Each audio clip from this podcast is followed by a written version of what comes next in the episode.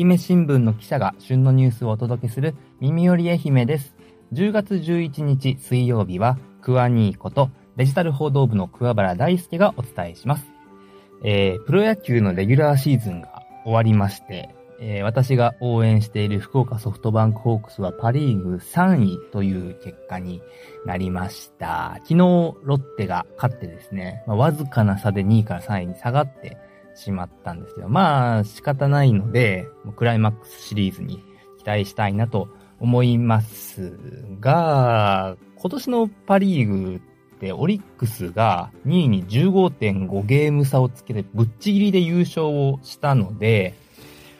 なんか CS、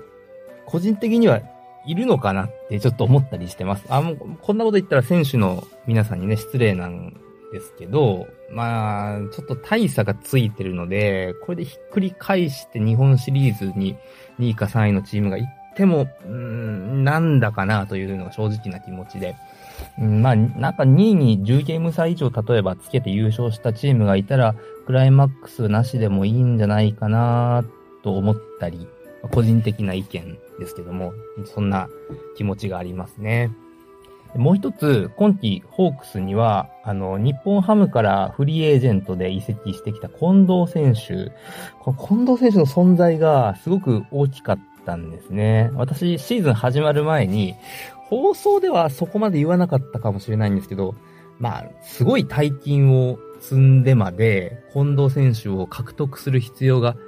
あったのかと正直、シーズン始まる前は思ってましたが、終わってみれば、ホームラン王と打点王の2冠、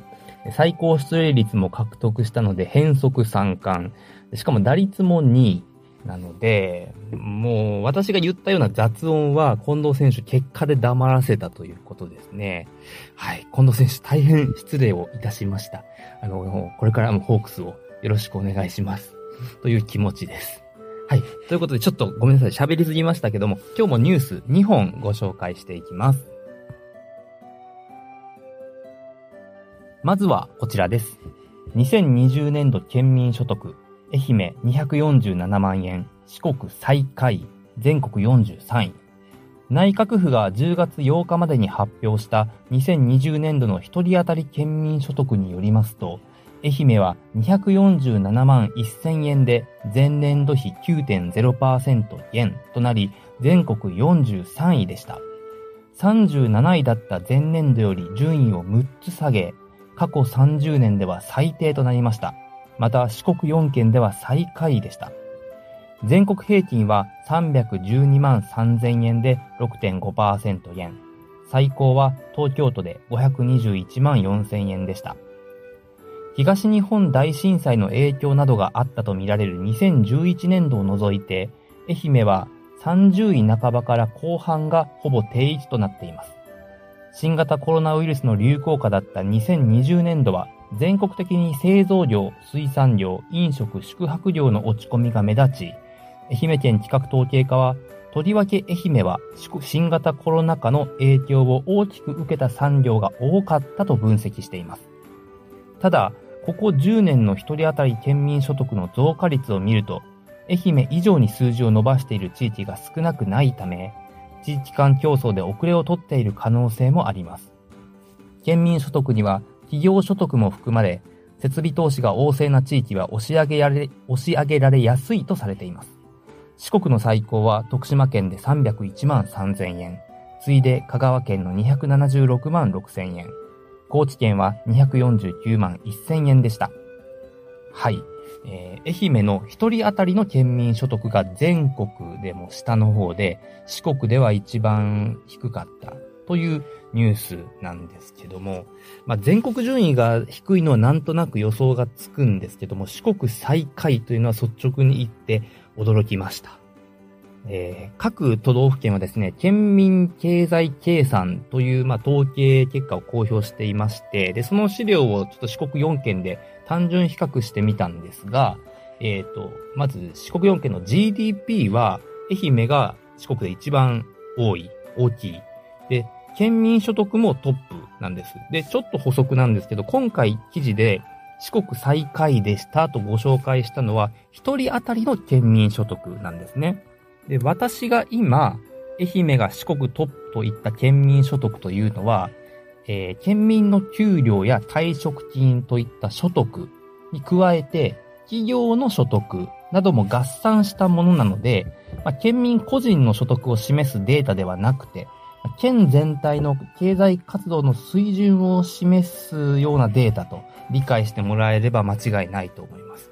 そして一人当たりの県民所得というのは、えー、県全体の県民所得を県の人口で割り算した数字になっています。ですから、ちょっと複雑なんですが、愛媛は依然として四国では最も経済規模の大きい地域だと言っていいと思います。ただし、人口で割り算した一人当たりの県民所得は四国で最も低いという結果が出たということなんですね。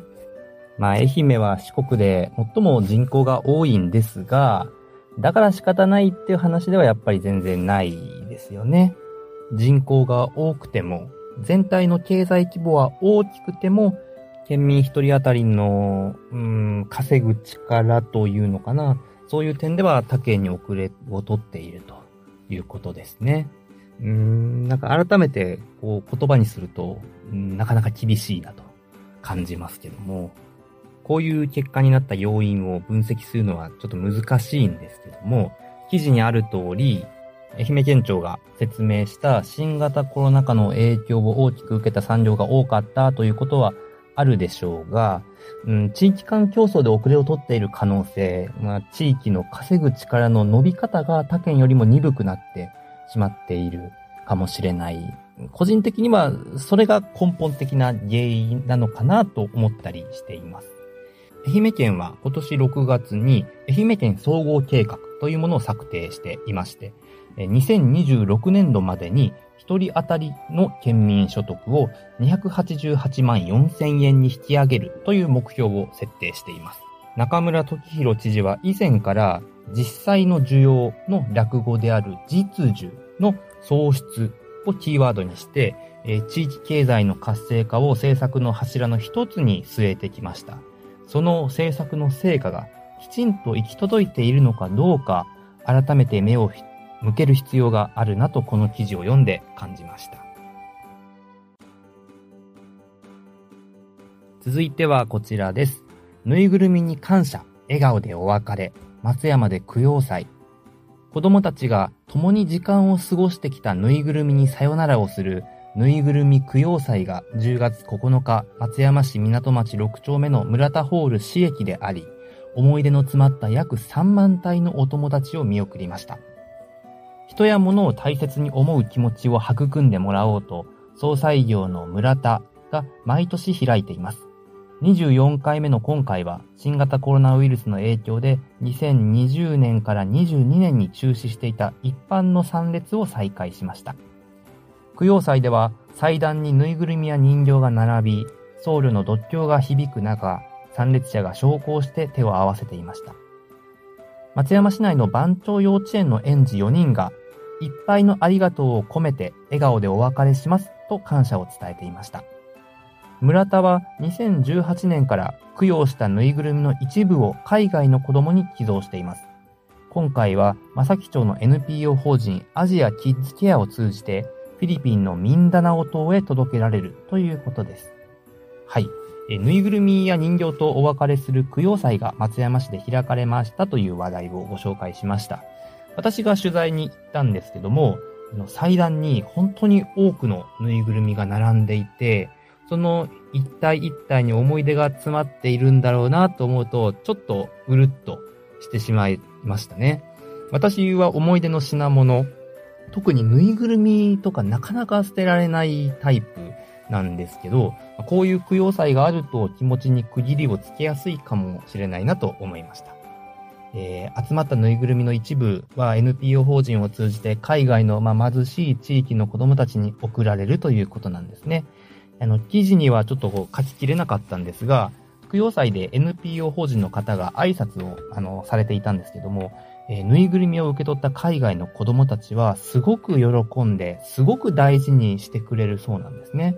そもそも生活で精一杯で勉強道具を揃えるのにも苦労していて、ましてぬいぐるみや人形は買えないという境遇だそうです。えー、なので、まあ、ぬいぐるみとね、お別れするのは寂しいんですが、そういう形で新しい場所で子供たちを笑顔にしてくれるのなら、それは元々の持ち主の方もすごく嬉しいだろうなと思います。今回、海を渡るぬいぐるみたちもきっと、あの、多くの子供たちを喜ばせてくれるんでしょうね。はい。以上、私が選んだニュースでした。今日紹介した記事は、愛媛新聞オンラインで読むことができます。チャプターや放送の詳細欄に記載している URL からアクセスしてみてください。エンディングです。お疲れ様でした。今週のエンディングトークですが、土曜日の放送から回ってきた質問で好きな映画は何ですか？ということなんですけども、私はあんまり、というかほとんど映画館には行かなくて、映画を見るときってネットの動画配信サービスとか、あのレンタルとかが主なんですけども、好きな映画っていうと、細田守監督のアニメーション映画なんですね。土曜日の放送ではアニメ映画も話題に出てて、あの、新海誠監督の作品が好きという話が繰り広げられていたんですけども、まあ私も、あの、新海監督の君の名はとか好きなんですが、ちょっと待ってくれと。新進気鋭のアニメーターは、あの、細田監督もいるよっていうふうに私は、あの、その放送を聞いて言い、聞いて言いたくなったので、今日ご紹介しますけども、まあ、新海監督と細田監督よく比較されるというか、まあ、どっちが好きかっていうのはネットでもよくね、取り上げられるテーマでして、まあ私は細田派。なんか政治、自民党の派閥の名前みたいですけど、細田守監督派という感じなんですね。で細田監督の作品、まあ、サマーウォーズ、化け物の子、竜とそばかすの姫、などなど、結構見てるんですけども、あの、個人的には、細田監督が、あの、注目されるきっかけになった作品、2000年公開の、えー、監督作品としては2作目になる、えー、劇場版デジモンアドベンチャー僕らのウォーゲームという作品が一番好きなんです。ただ、これちょっとおすすめしづらくて、あの、デジモンアドベンチャーというアニメがテレビで放映されていたんですけど、その劇場版なんですね。なので、アニメを見てないと世界観がわからないんです。ただ、これ、この作品、僕らのウォーゲームっていう作品、サマーウォーズとものすごく似てるんです。物語の舞台であったり、展開の仕方がですね、あの、よく似てて、どうも細田監督自身も意識して似たものにしたようなんですね。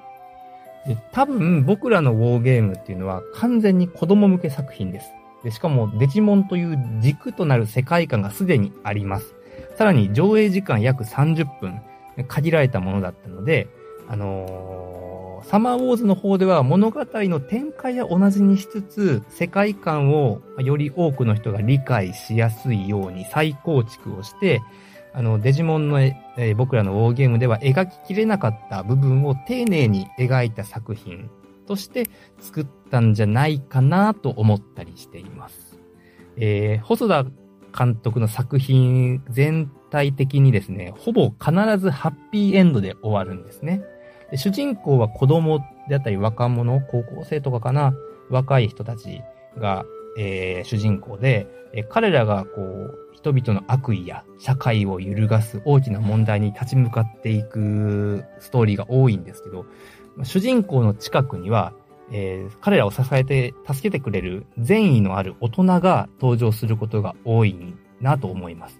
そして最初はこう小さな集まりだった主人公たちの善意がやがて多くの人に波及していくっていう展開が多いと個人的には受け止めていて、これ私が好きな要素がこう詰め込まれているんですね。だからこう、細田監督派と、まあ、必ずハッピーエンドで終わるっていうのが、あの、特に私嬉しくて、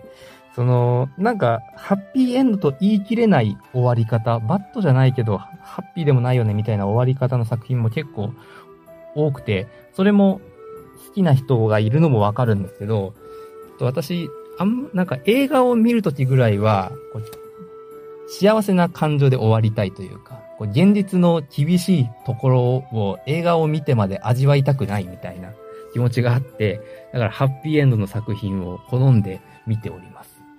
はい。えー、ちょっと長くなりましたけども、細田守監督の作品どれも面白いので、あの、おすすめです。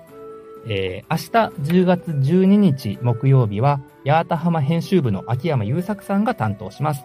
秋山さんも好きな映画を語ってもらえたらなと思います。はい。では、今日の番組はここまでです。最後まで聞いていただきありがとうございました。この番組は平日は毎日旬のニュースをお届けします。ぜひフォローをよろしくお願いします。お相手は愛媛新聞社デジタル報道部の桑原大輔でした。それではまた明日。